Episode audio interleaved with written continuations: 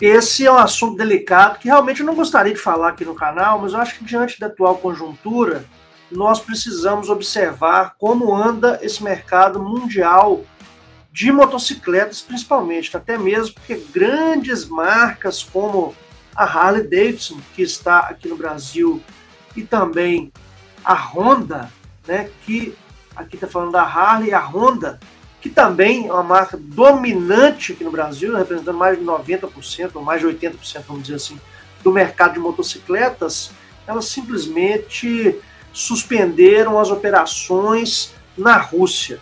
E não só essas duas, tá? Nós temos diversas outras marcas produtoras de automóveis e de motocicletas que é, subitamente, né, por conta dos embargos econômicos impostos né, pela OTAN, que é a Organização do Tratado do Atlântico Norte, onde essas montadoras elas têm um comércio muito efetivo, né, eu vou chegar lá daqui a pouco, elas simplesmente, por conta dessas restrições ou desses embargos econômicos, as operações foram paralisadas. Agora, qual que é o efeito dessa história toda para nós, que estamos aqui no Brasil, porque vai respingar aqui, não tenha dúvida nenhuma disso aí. Então é sobre isso que a gente vai falar nesse podcast de hoje. Tá? Eu quero pedir para você dar uma olhadinha na sua inscrição no canal americano, veja se o YouTube não te removeu, ele tem removido centenas de pessoas diariamente, tá? E tem várias pessoas que nunca foram inscritas, que ouvem aqui o podcast todos os dias, assistem os vídeos da noite, nunca foram inscritas, ou se são inscritos não tem o sininho ativado. Então, não ajuda a gente a manter esse conteúdo aí. Então, a primeira coisa, pessoal, que vamos falar aqui é sobre é, essa questão aí do mercado de motos, tá? Porque o nosso mercado de motos mundial já passou por um processo, não só de motos, de motos de carros, tá? Passou por um processo bastante complicado que foi, que foi que foram esses dois anos né, de pandemia, que não acabou ainda, mas deu uma melhorada boa com o avanço da vacinação no mundo mas a pandemia parou vários processos. Quais processos foram esses? Pô, produção de motos, então diminuiu o número total de motos produzidas no mundo inteiro. Né? Então a gente tem deficiência de motos, de carros para suprir a necessidade mundial. Vários componentes importantes para o funcionamento desses veículos. A produção também foi suspensa temporariamente, principalmente por conta de falta de mão de obra devido né, ao que foi causado pela, pelo coronavírus, pela Covid, né? E isso acabou é, causando uma grande fila mundial para que esses processos fossem restabelecidos. Né? Aqui no Brasil mesmo, nós tivemos várias paralisações, né? É, tanto da Honda quanto da Yamaha e de outras montadoras também, por conta de ondas de pandemia ou de ondas de infecção né, que assolaram aquelas cidades onde essas montadoras estão estabelecidas e por aí vai. Quando o mundo começa a se recuperar dessa onda da Covid, nós temos um conflito acontecendo é, no continente europeu, que envolve a Rússia, né, contra um país que pertencia à antiga União Soviética, que é a Ucrânia, né, que está independente há vários anos, né, mas que ameaça entrar é, na OTAN, que seria a Organização do Tratado Atlântico Norte, composta pelos países é, do leste europeu, mais Estados Unidos e outros países de primeiro, primeiro mundo, e esse conflito acontece, tá? Então, independente das razões é, políticas, que eu acho que não vale a pena gente falar aqui, deixa para outros canais falarem, nós teremos efeitos imediatos em dois subsetores. Primeiro, dos combustíveis, porque a Rússia, não sei se você sabe disso aí, a Rússia ela é responsável pela produção de 8% é, dos, do petróleo cru, que seria a extração de petróleo mundial. Pode parecer pouco, mas é suficiente para abastecer a Europa inteira, né, metade do mundo, vamos dizer assim. Né? E, obviamente, é, quando uma crise dessa natureza acontece, né, e esses embargos econômicos são colocados, tá, é, os países de uma maneira geral, eles param de comprar da Rússia. Para de haver negociação, para de haver troca comercial. Então, o que tem acontecido é uma diminuição brusca do preço do barril de petróleo na Rússia, porque os barris estão se acumulando e ela não consegue fazer troca comercial, porque os países não vão comprar mais, tá? É, e um aumento considerável do preço do barril de petróleo no mercado mundial. Só para vocês terem uma ideia, pessoal, o preço do barril de petróleo ele chegou né, no dia de ontem, na quarta-feira, hoje é quinta-feira, 3 de março do ano 2022, para quem está assistindo lá no futuro. Ontem foi dia 2 de março, quarta-feira, chegou a 113 dólares, cotado eh, na cotação mundial, na média. Tá? Esse preço não acontecia desde o ano de 2014, quando a própria Rússia né, teve um movimento também de de guerra, vamos dizer assim, né, de, de, de ataque a uma outra região é, que fica ali próximo ao extenso país russo. Né? Então, é, só para vocês terem ideia, a, a Rússia tenta vender o barril de petróleo dela a 18 dólares e 60 centavos, não consegue, e o preço no mundo ele chega a 113 dólares. Como é que isso afeta a gente diretamente, pessoal?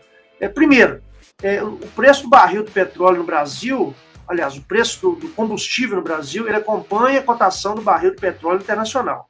Né? Embora nós também tenhamos uma grande produção petrolífera, né?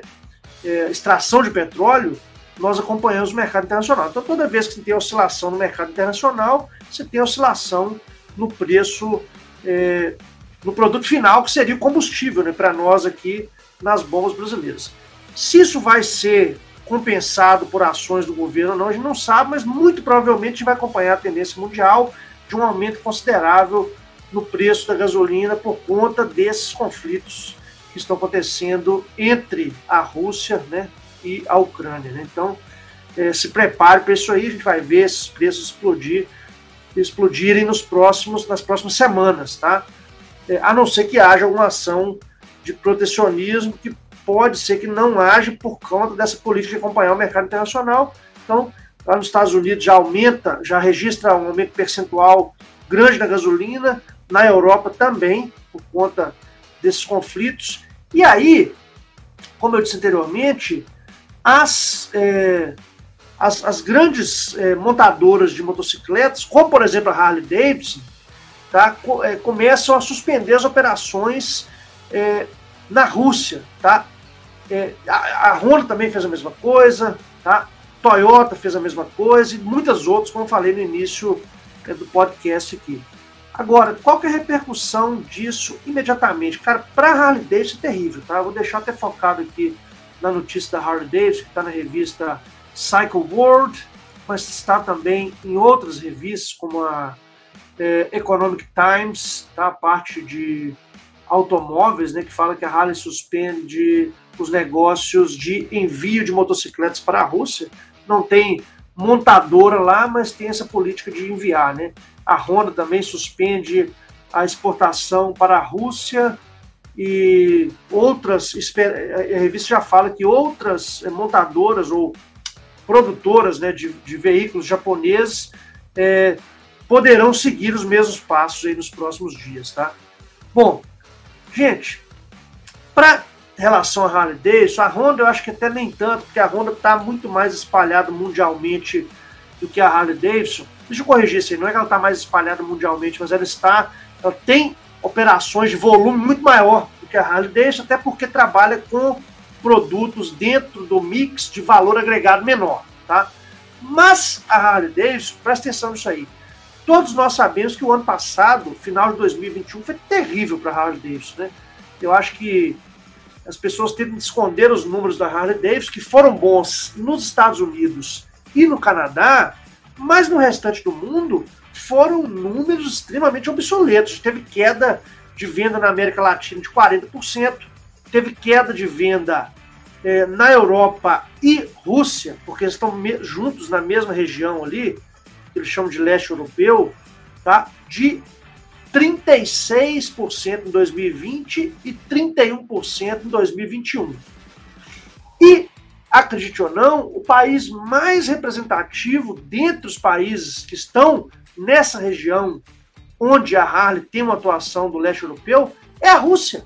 A Rússia, é, quando, quando as vendas eram separadas por países, né, é, a proporção maior de motocicletas era vendido, era não, é vendido dentro do território russo. Então, para Harley Davidson, que está matando cachorro a grito, pisando em ovos e tendo resultados extremamente duvidosos nos últimos 10 anos, isso aí pode ser uma pedra grande no sapato. Né? Pode ser é, um tiro no pé gigante. Não estou falando que ela não tem que fazer, porque ela obviamente vai seguir as sanções que são impostas pelo próprio governo americano, né? E outros países também vão seguir essas sanções, então é uma coisa que vai acontecer. E, infelizmente, esses conflitos mundiais onde nós não sabemos o desfecho pode, podem ter consequências drásticas né, para o motociclismo. Né? E aí, meu amigo, o sarrafo vai sobrar para todo mundo, né? Mas vamos prestar atenção aí nas próximas semanas, né? Vamos observar quais serão os movimentos mundiais, mas ter certeza que isso é, vai ser uma mola motriz para afetar o preço das motocicletas e jogar isso para cima daqui a pouquinho. Mas vamos observar. E também da gasolina, tá? Então, é, que Deus nos acuda aí. Uma, uma boa resto de semana para todo mundo e vamos rezar para acabar logo isso aí, porque realmente depois de dois anos de pandemia, eu acho que é muita coisa para o mundo aí, para a gente é, ter que lidar, né? E piorar a situação para todo mundo. Um abraço, daqui a pouco eu volto. Valeu.